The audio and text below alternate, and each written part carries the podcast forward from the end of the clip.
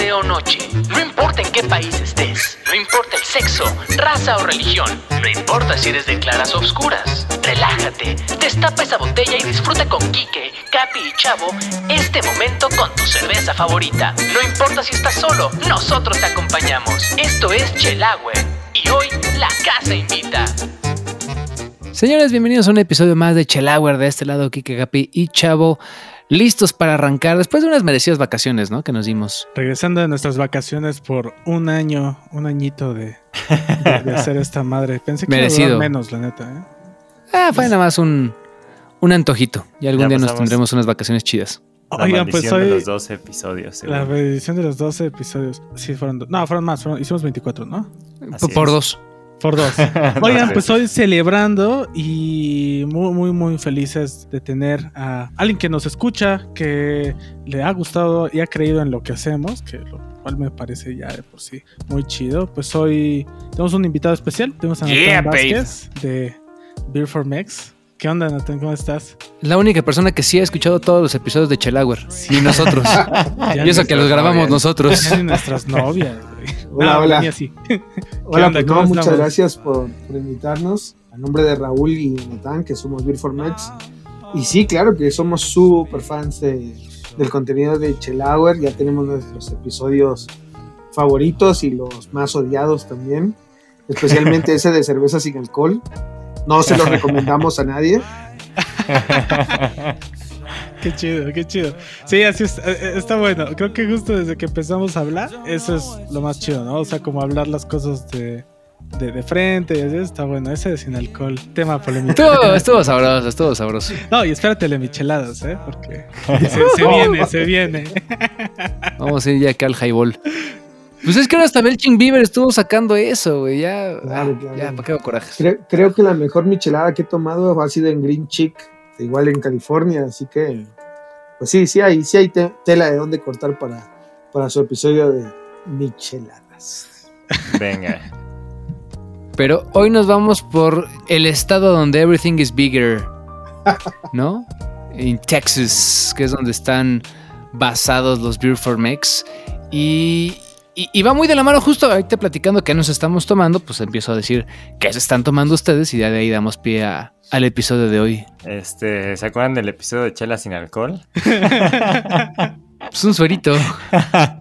Oh, híjole, ahora ni siquiera bu- ni burbujas tiene mi agua, pero bueno, ya casi. Está, estamos ya a, a un. como a tres semanas de poder volver a probar ese elixir mágico. Bueno, Pon yo tú, ya probé uno por ahí, pero bueno, en fin. uno completo, Quique. una, una botella completa. Yo me ando tomando una Dimension de Baba Brewhouse que justo trajo por acá Beer for Mex. Y, y yo justo me estoy dando la otra que trajo Beer for Mex, que es la disco Baal. Pero tenía que decir Baal porque suena bien chida, güey. Igual de, Ba- de Ba, Ba, Brewhouse. Eh, buena ¿Qué chelita, onda, buena chelita. Yo, yo estoy tomando una que se llama El Gran Tronco de Rey Árbol. Es una Double Dry Hop Pale Es el kick en la prepa, el gran tronco. Sí, este, muy chida. Fíjate que, que la etiqueta está muy, muy bien producida. Me gusta mucho y, y en general lo seguimos en sus redes. Y al menos en, en su Instagram se ve que sacan chéves muy chidas. Así que aprovechando que andamos aquí en Ciudad de México, pues probamos esta el Gran Tronco. A mí me recuerda un poco su imagen y ahorita como que me vino a la mente. A mí me gusta y está bien chido. Me recuerda, es el segundo, sí fue como segundo disco y todo el concepto que tienen estos cuates de Austin TV con el Fontana Bella. Creo que tienen esa, esa onda un poquito, ¿no? Como del bosque. Sí, definitivamente, sí. Qué bandota era Austin TV. Mira, ni me hagan hablar de Austin, por favor. ¿De cuál Austin? ¿TV o Texas? O- o ¿O Texas. TX? Ah, tengo unas fotos con la Chio San echándome unas caguamas. Así que ya eso es, es como una, una herida que no quiero tocar en este momento. Ya no, no soporto que se hayan, que hayan hecho su pausa eterna. Así que es un tema delicado hablar de Austin TV. Tema delicado. ¿Cómo me acuerdo ese vive latino que decían? Ay, creo que se fue la luz y alguien junto a nosotros.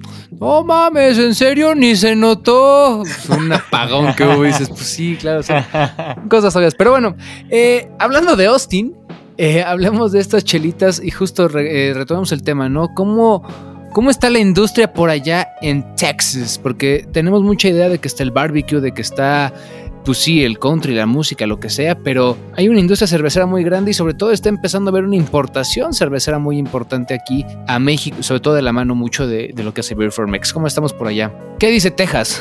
Sí, fíjate que creo que es una escena que ha estado un poco opacada por lo que están haciendo grandes cervecerías en la costa oeste, en California, también en, la costa este, allá por Nueva York, Boston, Inglaterra.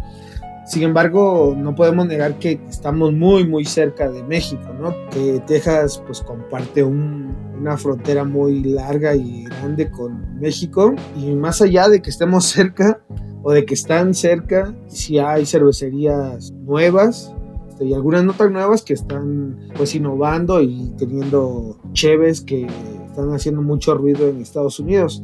Fíjate que algo que, que hemos vivido y experimentado últimamente en este mes que han llegado cheves de, de Texas aquí a Ciudad de México y a México en general, es que no son muy conocidas, pero al final si nos ponemos a hacer un recuento de cuántas cervecerías existen en, en Estados Unidos, este, pues es imposible conocer todas, ¿no? Entonces, eso, eso es un tema difícil porque pues la banda conoce a Stone, conoce a Monkey, Shabuchin Beaver, pues cervecerías que ya llevan muchísimos años, pero conocer a todas es muy difícil. Entonces, creemos que en todos los estados de Estados Unidos hay cheve muy buena que simplemente aún no conoces o, o no conoce la gente que, que está en Ciudad de México. Y es que sí, hace totalmente sentido, ¿no? Creo que muchas de las... Igual ahorita también me gustaría conocer un poquito cómo fue la forma en que te empezaste a involucrar con la chela, pero todos de cierta forma, tal vez la mayoría aquí en México, comenzamos a conocer otras chelas con las chelas importadas, ¿no? Y pues no sé, está como el rollo europeo que vemos en Super, que son cervezas macro en realidad, pero después empieza a venir como esto de la costa oeste, un poquito después se viene la, la- la costa este como tú apuntabas, pero no sabemos todo lo demás que hay en medio, ¿no? Y que es una escena que yo creo muy importante de un país que aparte tenemos muy, muy cerquita, que es Estados Unidos. Que estamos reconquistando. Y, y- y- y creo que sí está bueno como este esfuerzo en realidad para conocer qué otro tipo de cultura hay y qué tienen para aportarnos. Una de las cosas que pues nos ha, ha- hecho ver este Natán, y tal vez me voy a poner un poco polémico en este momento. Sí, la verdad, esa reflexión que hizo Natán me ha gustado mucho de decir, a ver, ¿qué es lo verdaderamente craft, no? Estas cervecerías que él mencionó como Belching Beaver o se me viene a la mente Lagunitas o todos, todas estas de la costa oeste, pues que son cervecerías que, como bien dices... Mira, cuidado, cabrón, cuidado con lo que digas. me voy a meter en terreno peligroso que tal vez llevan muchísimos años, ¿no? De verdad me ha hecho reflexionar bastante, decir, oye, ¿realmente qué es lo verdaderamente artesanal o, o craft para ellos, ¿no? Creo que tal vez ahí en, en Texas hay una escena tal vez mucho, mucho más artesanal y no, no tan grande como la que hay en California, en, pues, en la Sí, costa oeste en general, ¿no? Igual que nos platicabas como, ¿qué diferencias ves entre esa escena como, entre comillas, verdaderamente artesanal y, estas cervecerías que pues ya son monstruos que ah, inclusive están exportando a otros países y, pues en grandes cantidades, ¿no? No, no en pocos, ¿no? Bueno, mira, es indiscutible que costa oeste y, y específicamente California, pues son pioneros de la cervecería artesanal. De hecho, creo que la primera cheve, yo, yo, yo hace 10 años me fui a vivir a Houston y nunca antes de llegar allá tomé cerveza artesanal. Bueno, fíjate que antes de irme, como dos o tres meses antes, tomé Calavera, Ok. tomé la, la Guadalupe Reyes, que me gustaba mucho, Eh, hablando de hace como 10 años, ¿no? Este, y, y un poquito de unas cervezas que había en Puebla, este, que todavía existen algunas, ¿no? Pero así como tal, nunca tuve el acercamiento hacia a la cervecería artesanal como tal hasta llegar a Houston. Y curiosamente, la primera cheve que yo compré en un super fue Arrogant Bastard, ¿no? Y aquí caigo en el lugar común de toda la gente que empieza a tomar cerveza artesanal. Este, inclusive he escuchado entrevistas o Instagram Lives que les hacen a cerveceros aquí en México. Y pues casi todos tenemos en común, tienen en común que pues una cheve de stock, ¿no? Entonces es innegable la, el alcance tan grande que tiene esa cervecería y creo que para mí fue lo primero que hizo que, que yo buscara más acerca de la cerveza artesanal en, en, Houston. En ese entonces pues lo único que había, bueno, hace 10 años la escena todavía estaba muy nueva y lo que sucedía mucho era que tomabas cosas que traían de otros estados. Ojo que aquí sí me gustaría como explicar un poquito cómo funciona la ley en Estados Unidos como para toda la banda que está aquí en México, porque no es tan sencillo. O sea, en, Estados Unidos, si, si tú haces tu cheve en Texas, la puedes, o sea, si la haces en Houston, la puedes vender en Houston.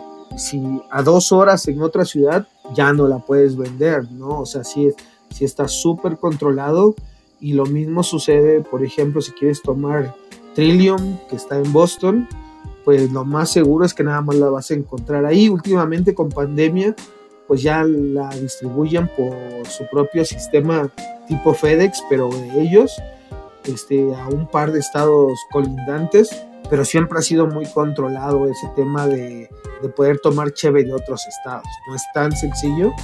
Hay una red de mercado negro enorme donde tú te pones de acuerdo con otra persona en otro estado y tú le mandas cheves de tu ciudad y él te manda cheves de su ciudad, pero si en algún momento FedEx o USPS se da cuenta que es cheve, pues se la van a quedar.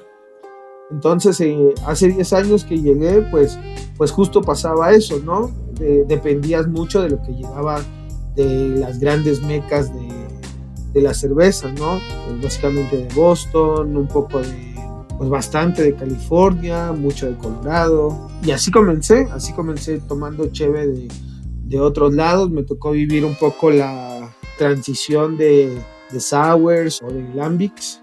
Me tocó mucho lo del West Coast IPA, de esa IPA así resinosa que te daba un golpe en los dientes y que era súper difícil de, de tomar.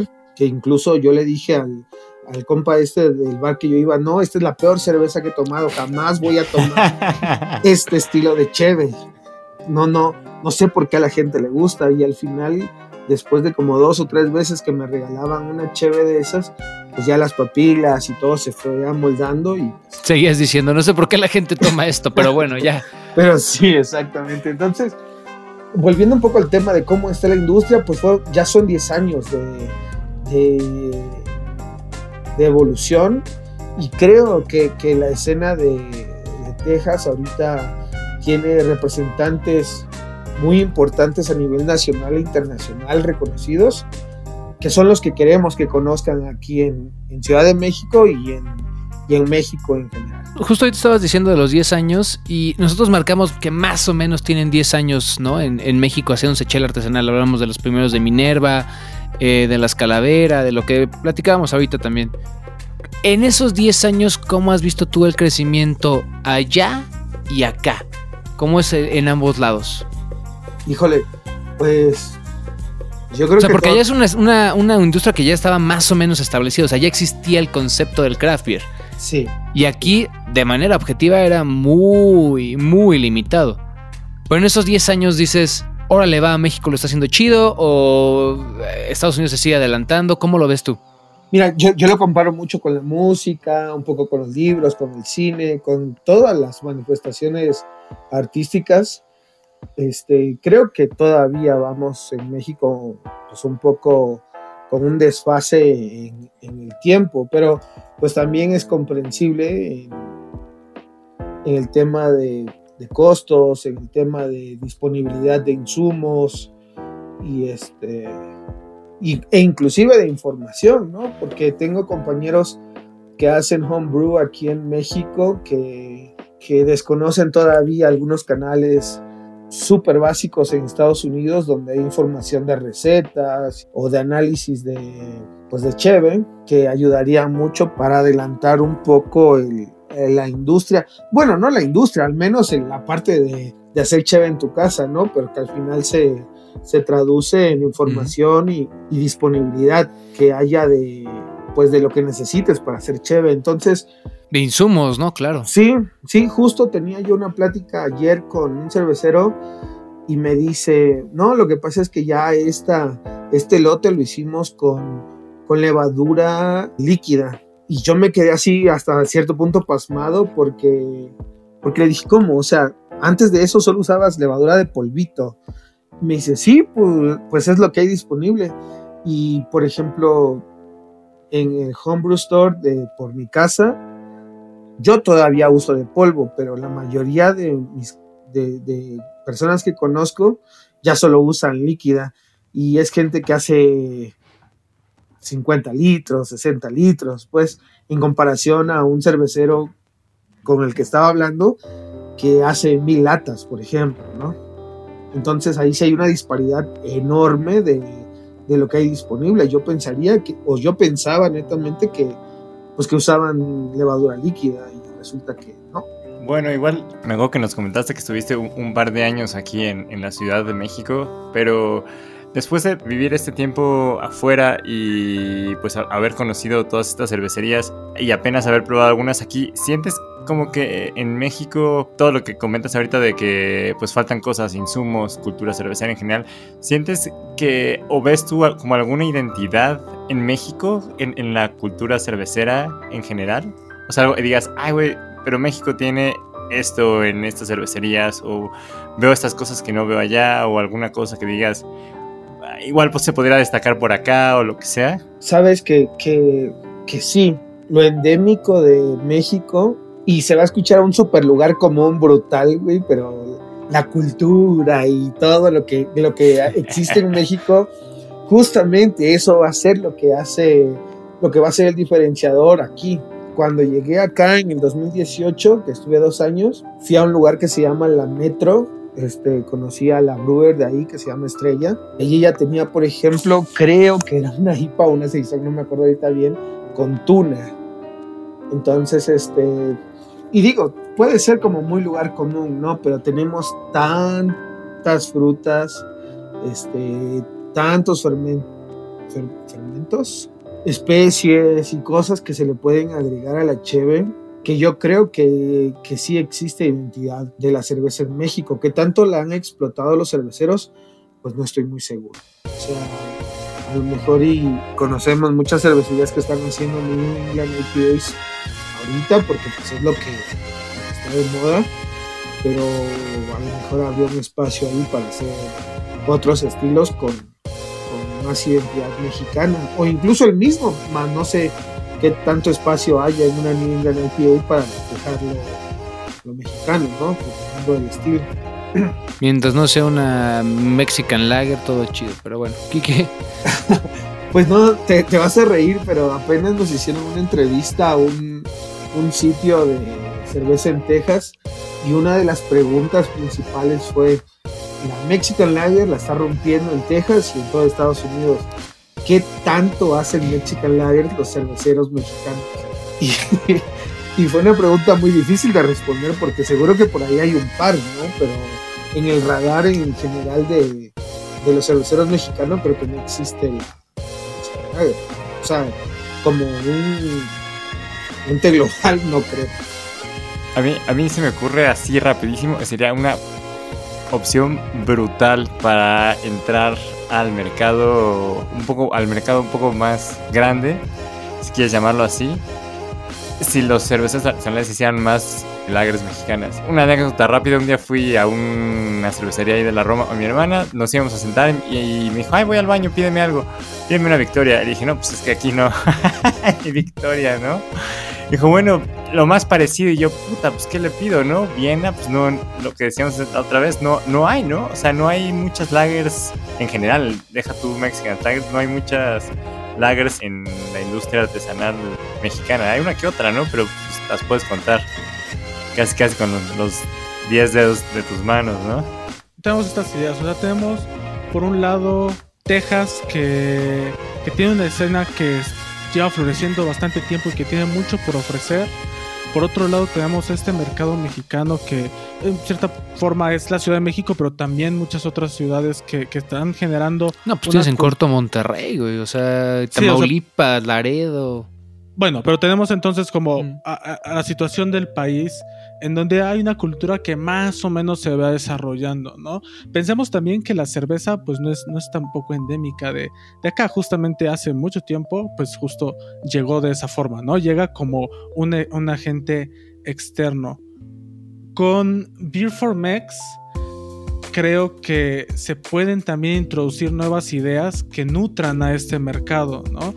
O sea, toda esa influencia creo que puede nutrir este mercado y, generar ahí ciertos lazos, mostrarnos a nosotros cómo, cómo, cómo, cómo va esto en otros, en otros lugares que no son tal vez los que comercialmente son mucho más atractivos, como ya hablábamos todo este rollo del, West Coast y demás, y nos enseña que hay otras alternativas, ¿no? Que hay otras alternativas hacia esta, esta onda de cerveza artesanal, que ahí igual artesanal tal vez a veces es un, este, un término medio polémico, cerveza independiente a mí me gusta muchas veces manejarlo. Por ejemplo, ¿qué cosas crees que esto que estás haciendo o que están haciendo en Beer for Mex o qué crees que Texas puede aportar a la cultura de acá o de qué forma se puede nutrir o también hasta incluso puede haber un cruce, ¿no? En algún momento estaría padre poder pensar en takeovers cruzados, ¿no? O sea, así como ha habido entre San Diego y tal vez este Baja California, pues que pueda haber algo, algo así entre Texas y Ciudad de México o colaboraciones entre cervezas, ¿no? Entre cervecerías.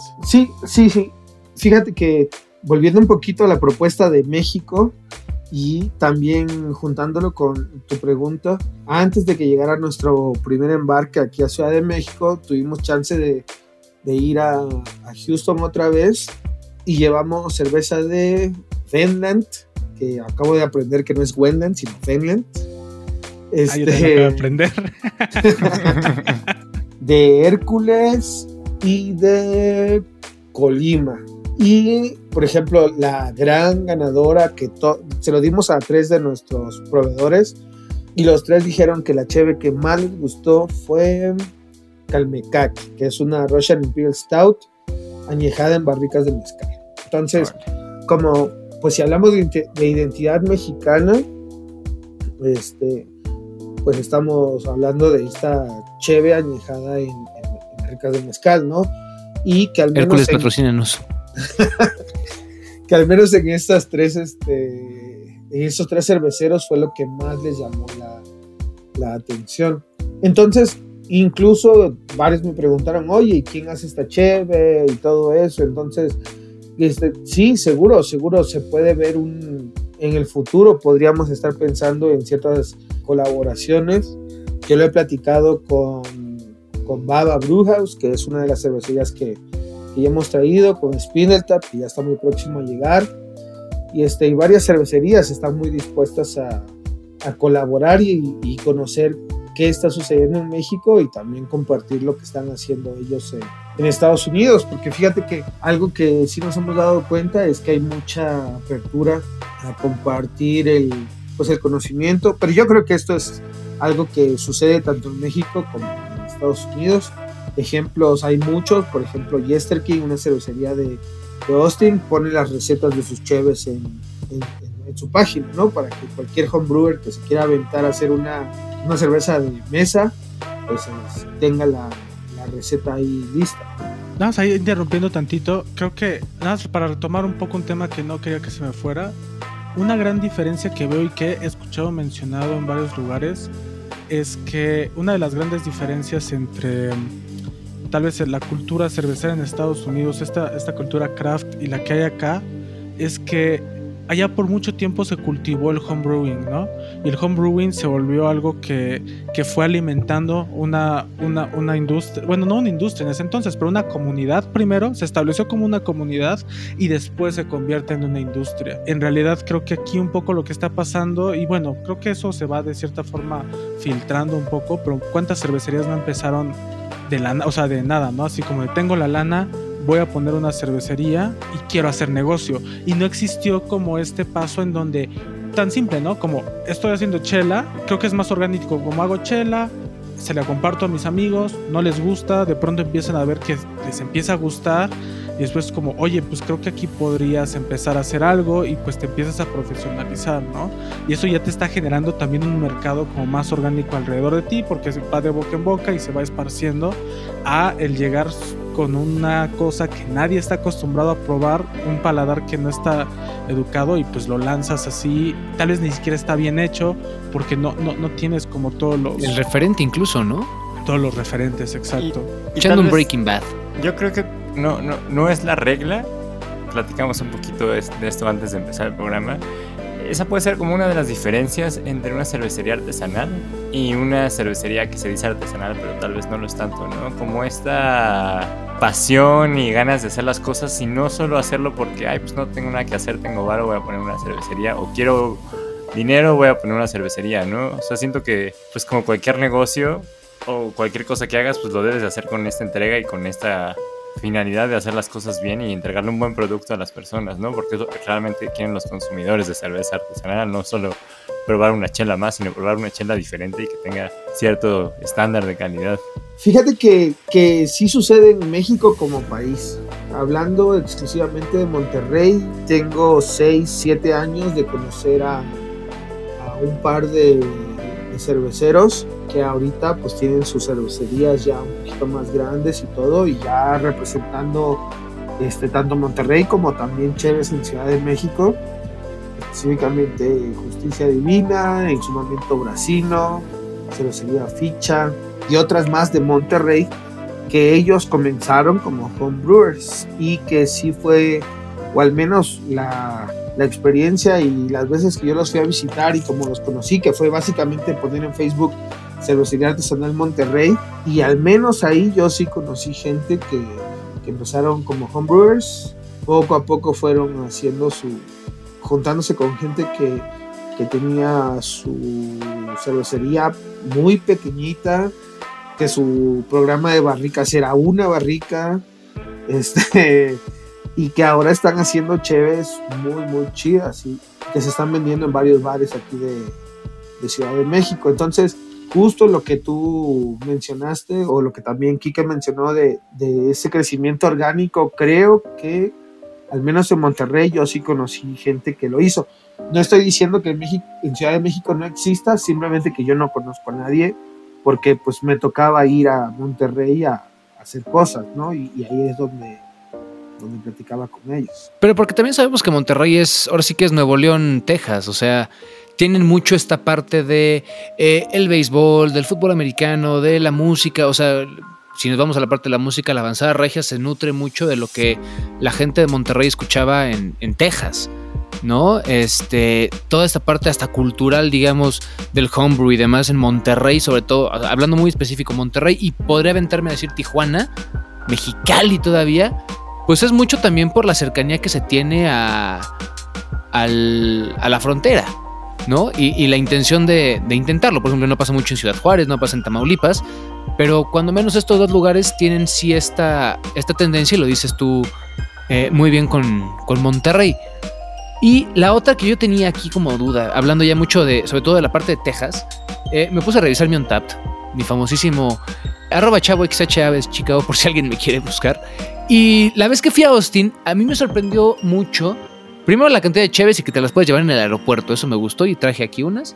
Pero algo muy, por ejemplo, de Austin, no quiero decir que de Texas en general, pero cuando menos de Austin, es la sidra.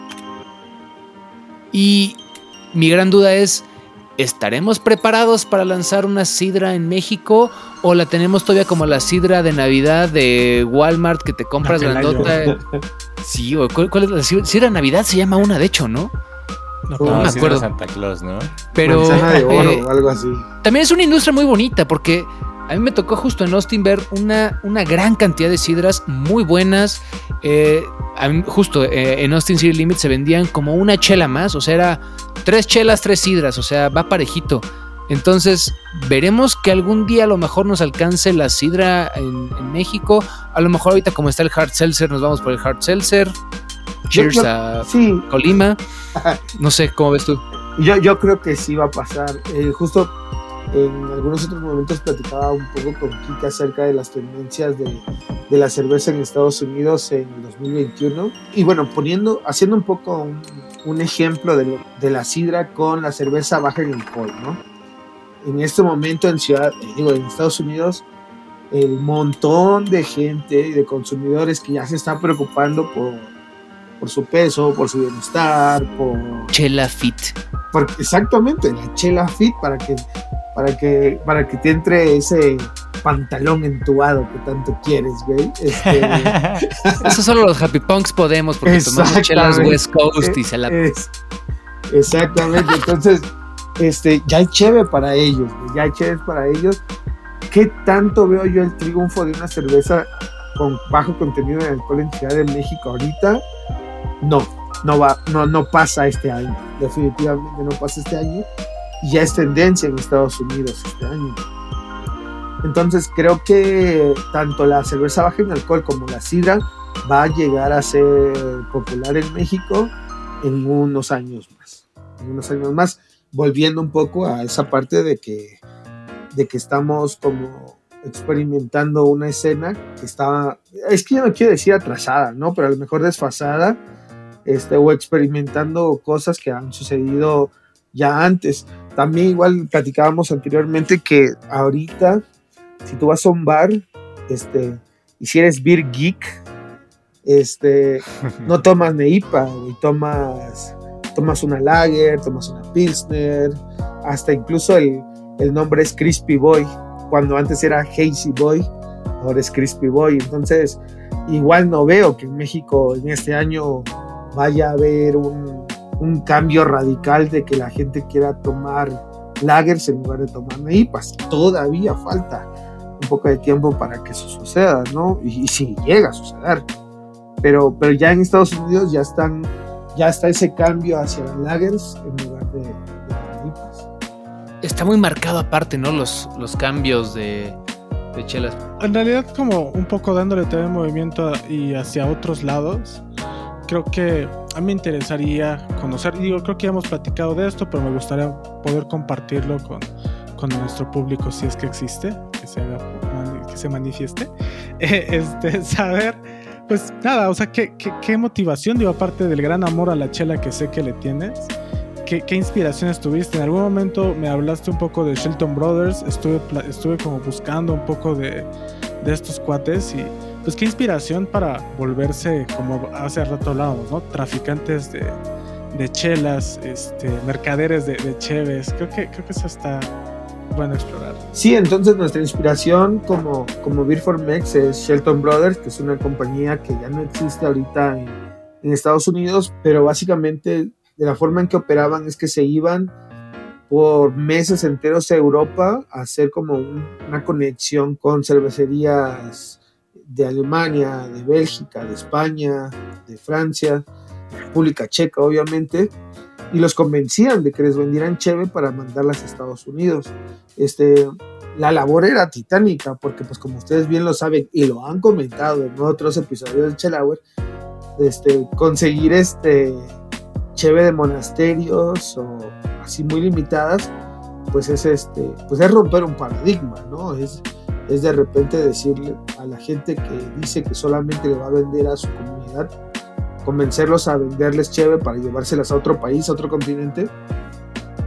Y ellos tuvieron mucho éxito. Y, aparte el mercado en Estados Unidos era lo suficientemente amplio para esperar todos los embarques que traía Shelton Brothers y, y se les vendían muy muy bien, ¿no? Después ellos crearon su propio festival donde justo todas estas compañías cerveceras de Europa e incluso de América Latina, de África, Australia, de Norteamérica, pues llegaban y, y, y, y el público estadounidense pues llegaban a la puerta de su casa, ¿no? O sea, me tocó ir a dos de sus festivales y por ejemplo me tocó platicar con, con el brewer de Tocalmato, que se vende aquí en Ciudad de México ahora, este, con el de Pojala, este, también hablar con el brewer de Pojala, sin saber que al año siguiente que yo viniera a México iba a haber así como una, una explosión grandísima de esa cervecería aquí en, en esta ciudad o en este país. Este, pero es el tipo de, de cervezas que ellos lograban este, amarrar y traer a Estados Unidos. Y por último, la parte que, que más este, romántica se me hace es que llegó el momento en que organizaban viajes de Estados Unidos a, las cervecerías o a países cerveceros, donde, por ejemplo, uno de, había cenas en, en, Cantillón donde conocías al cervecero, conocías al dueño, inclusive abrían su cava personal y este y pues tomaba cheve que jamás, jamás va a salir a, a la venta, ¿no? Entonces, este, pues ellos son nuestra inspiración. La pandemia y un poco del mal manejo crediticio acabó con ellos, pero básicamente es lo que tratamos de emular, no lo escondemos, es, es, es este, nuestra gran inspiración. Dice, su eslogan era la mejor cerveza del mundo escogida a mano para ti. O sea, Ah. es este, sí, sí, sí, o sea, el, el, el, el, todo lo que traían era increíble, era increíble. Entonces, pues queremos hasta cierto punto hacer eso en una escala mucho más pequeña, por el momento en Texas, este, pero a futuro de todo Estados Unidos para traerlo aquí a México.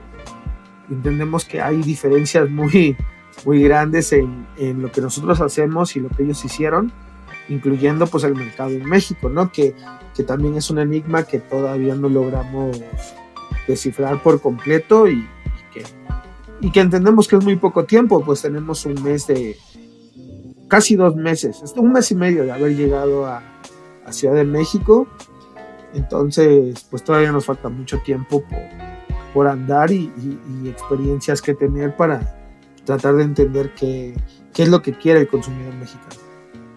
Oye, pero es un mes y, y, van pisando fuerte. Digo, sin duda creo que puede haber algunas, algunas dificultades que creo que sería muy bueno también conocerlas y, abrirlas un poco de ser posible, porque creo que nos indica en dónde nos encontramos como consumidores de chela, y no solamente como consumidores, sino más bien hacia el lado de la cultura, ¿no? Que tanto pues, estamos dispuestos a apropiar otros conceptos, a explorarlos, a abrirnos a nuevas experiencias, ¿no? Y creo que justamente esas barreras que puedas encontrar, o esas, no tanto barreras, un poco como obstáculos por vencer, creo que, creo que, creo que es interesante saber si has identificado cuáles, cuáles pueden, pueden ser, porque es un, un reflejo de cierta forma de cómo nos encontramos. Sabes que creo que, y aquí también, como dice Capi, va a haber un poco de polémica, creo que hay muchos conceptos ya prefabricados de lo que la persona o el consumidor en México cree que es la cheve artesanal, ¿no? Entonces, en general, lo que nosotros queremos es que el consumidor aquí en México vea a la cheve de Texas como la cheve de California, básicamente, o sea, que no la desmerezca o que no diga, ay, sí, güey, eso es lo peor que. O sea, ¿qué, de Texas, güey, ¿quién hace cheve en Texas? Cuando de verdad hay cervecerías reconocidas internacionalmente, ¿no? Pero creemos que es lo mismo, pues creemos que es ese desfase de varios años que, que hace que aún todavía pensemos que Sierra Nevada o que Stone o que Belching Beaver son lo mejor que existe en Estados Unidos. Y, este, y no estoy diciendo que no lo sean, pero inclusive mismo en Estados Unidos ya no se consideran tan innovadoras ni todo eso. Pero pues todo habla del desfase temporal de, de lo que nosotros en México pensamos que es este, independiente o lo mejor. Eh, igual en esta entrevista que nos hicieron en Texas, les decíamos que, por ejemplo, podemos platicar con mucha banda de aquí de México de cerveza artesanal y nos dicen, sí, como Sierra Nevada. Y les digo, sí, pero ¿has tomado Wellworks? Y nada, o sea, el, no registra nada el, el, el radar o, o, o, por ejemplo, The Veil o The Answer, inclusive este, The Alchemist que hace Heavy Topper y cosas así, todavía no, no hay una respuesta así como que, híjole, como que creo que sí los he escuchado. No, nada, o sea, cero, cero. No hay conocimiento de, de otras cervecerías más allá de lo que sucede en la costa oeste. Creo que para mí ese es el, el obstáculo más grande, lo que ya la gente aquí considera que es lo más chido, cuando no necesariamente es lo más chido actualmente en Estados Unidos. Claro, que en parte es porque, porque acá no existe, o sea, porque no llega, ¿no? O sea, yo conozco bar y no todas, porque me, vería muy snob diciéndolo, pero conozco muchas de las cervecerías que dices, pero solamente por simple mención en otros podcasts, en otros medios, pero jamás los he probado y jamás podría decir que, que son, ¿no? Entonces creo que justo por eso es valioso el poder tener la oportunidad de probarlos y también saber que si un día estamos allá, pues saber a dónde dirigirme y no ir al súper a comprarme unas lagunitas, perdón chava. Pero, este, no, no, no. Taken. No, No, pero me, acaba, me acaba de pasar con, con una, una chica en Instagram que, este, que nos dijo, oye, estoy en Houston, y le mandamos así desde la cuenta de Beer for Mex todas las direcciones de, de dónde comprar cheve chida. Y después de dos días me dijo, ay, no tuve chance, fui al súper. No. Dice, pero, pero encontré, pero encontré unas buenísimas. Y se trajo Voodoo Ranger IPA en todas sus, sus, este, en todos sus sabores.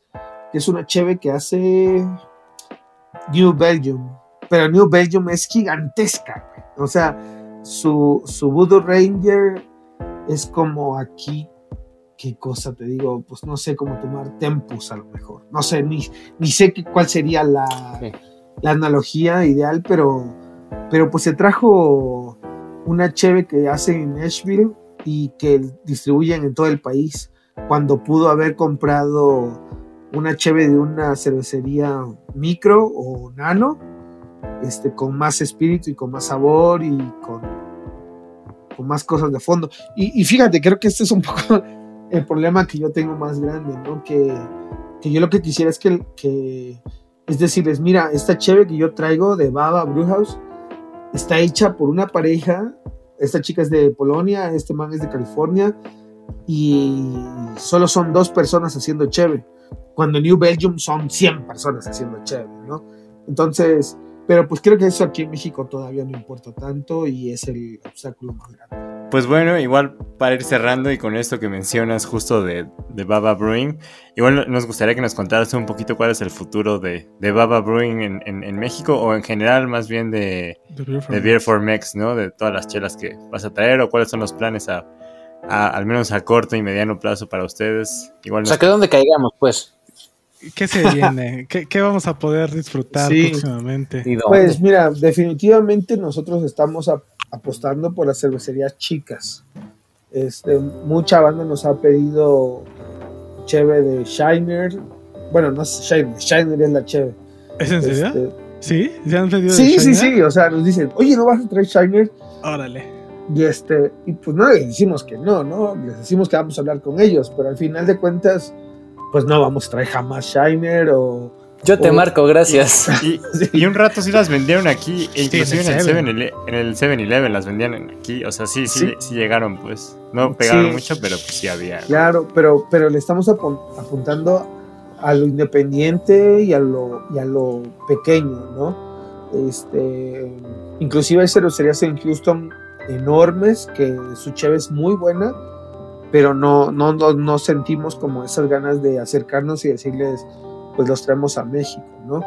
Este, entonces lo que pueden esperar de Beer for Mex son cheves independientes de cervecerías muy pequeñas, pero que no significa que no estén haciendo mucho ruido en, en Estados Unidos o internacionalmente.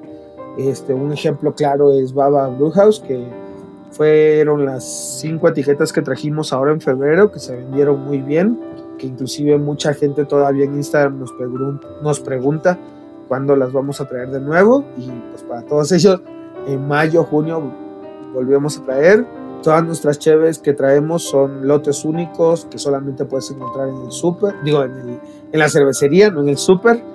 Este, entonces, creo que eso es lo que va a hacer la diferencia entre, entre otras eh, importadoras y, nosotros, ¿no? Y pues básicamente eso, eh, para ahora, para dentro de unos días ya podrán estar viendo cheves de Spindletap, puras New England IPAs, un poquito de Russian Imperial Stout. Este, pero en general lo que viene, lo que viene siempre va a ser como, como muy independiente y muy, muy de micro cervecería. Nada, o sea, ese es, al final ese es lo que, lo que pensamos traer. Y, y también no descartamos luego ir más allá de Texas, queremos hacer algo con Carolina del Norte, un poquito con Luisiana, que son como estados que están ahí cercanos, pero que también tienen buena cheve. Y eventualmente, pues expandirnos un poco más, obviamente respetando la, la línea que queremos, que es como del centro al, al oeste de Estados Unidos. Y pues básicamente eso. ¿sí? Jester King, por favor. No, sí, de hecho, de hecho este, ya tenemos Jester King eh, listo.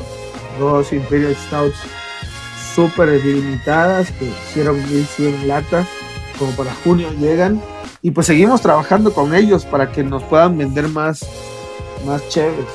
Lo que quisiera platicarles a, a- a ustedes es que no es tan sencillo como convencer a una cervecería que te venda sus cheves a un, digamos que a un volumen un poquito más grande.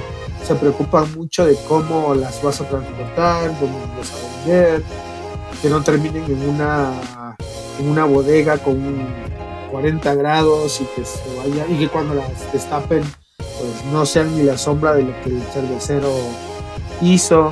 Entonces sí está complicado, ¿no? Sí está complicado y pero lo hacemos con al final lo que queremos es traer toda la cheve que podamos y que la disfruten aquí en, las mejores condiciones que se. Sí, al final ustedes van a ser como salvaguardan, ¿no? Un poco la imagen de estas cervecerías a, al, sí, a lo que van a, lle- va a llegar acá. Sí, muchos nos preguntan si somos como distribuidores autorizados. En realidad no somos distribuidores autorizados. O sea, Somos buenos compas de la cervecería. exactamente. O sea, este, logramos platicar con ellos y como llenar los requisitos de lo que ellos piden para, para vendernos. Pero de ningún momento representamos a la cervecería. Nada más traemos las cheves y tratamos de cuidarlas lo mejor posible para que nos sigan vendiendo. Pero hasta ahí, ¿no? Hasta ahí. Sin, sin embargo, cuando hablamos de sus cheves, pues nos entusiasma mucho porque más allá de una onda de compra-venta, somos fans de lo que traemos. Y eso sí es algo chido que, que no traemos lo que no nos gusta, pues. O sea, si ustedes ven que traemos una cheve es porque ya la hemos tomado y porque comulgamos mucho con la filosofía de la cerveza. Qué chido. Pues de nuevo, muchas felicidades. También qué chido que nos hayamos cruzado. La verdad, Y gracias por la cheve, la neta. chelas también. Eh, bueno, Nathan, la verdad es que muchas veces espero poderlo ver de nuevo acá por Chelauer, porque aparte de, de esto que está haciendo es un beer geek que, que está bien, bien chido y que en el cual nos, nos identificamos y pues que nos gustaría mucho contar con su presencia. Cuéntanos por dónde podemos encontrarte a ti, también obviamente a Beer4Mex, redes sociales, este, para que los que nos escuchan puedan verlo y también un poco puntos de venta tal vez por- para no sé si quieras mencionar para donde puedan encontrar lo- los productos que, que están trayendo Ok, bueno, aquí sí ya tengo que sacar el acordeón porque son varios y me van a matar si no menciono alguno. Pero Sí, en sí, redes no sociales, este, únicamente tenemos Instagram, arroba beer4mex, que es beer, el número 4, y mex. Este, sí, ya, ya mucha gente nos escribe diariamente para preguntarnos a qué hora llegan las nuevas cheves. Así que, y, y a todos les contestamos. Este, entonces ese es como nuestro canal principal de comunicación. Info Arroba, inbox. así, arroba beer, número 4, mx, beerformex. Eh, ¿y ¿Dónde nos encuentran? Pues creo que creo que en muchísimas partes de, o sea, en, en todos los bares que, que son como relevantes en Ciudad de México ya estamos. Este, en tiendas en línea también. Este, estamos por la Roma, un poco en la Portales.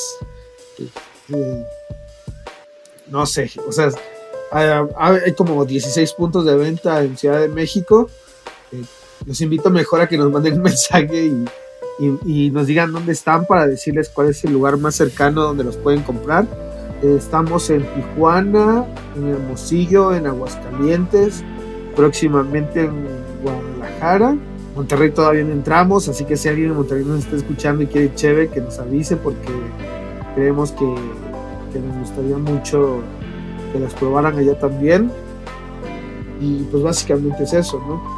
Seguimos buscando lugares que quieran comprar nuestra chela.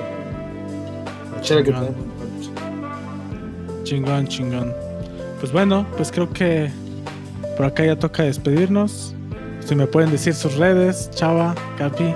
Sí, yo soy como RodVOO en OnTap y como Rodrigo VOO en Instagram. De este lado, arroba chavo XHA, V chica O en todas las redes sociales, Facebook, Twitter, Instagram y Untapped. A mí, eh, síganme en Instagram como beer.craft. Eh, on tap creo- estoy como E García A. Y Chelauer Podcast en todas las redes sociales. Denos Ya like. díganle a Alexa que nos diga Poncho el agua y ya estamos en Amazon Music. Exacto. Y pues muchas gracias a Natán Vázquez por acompañarnos por acá. Muy amable. No, no, gracias a ustedes. Salud. Bye. Salud.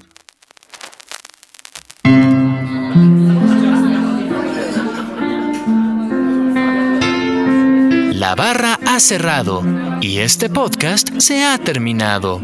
Gracias por escucharnos.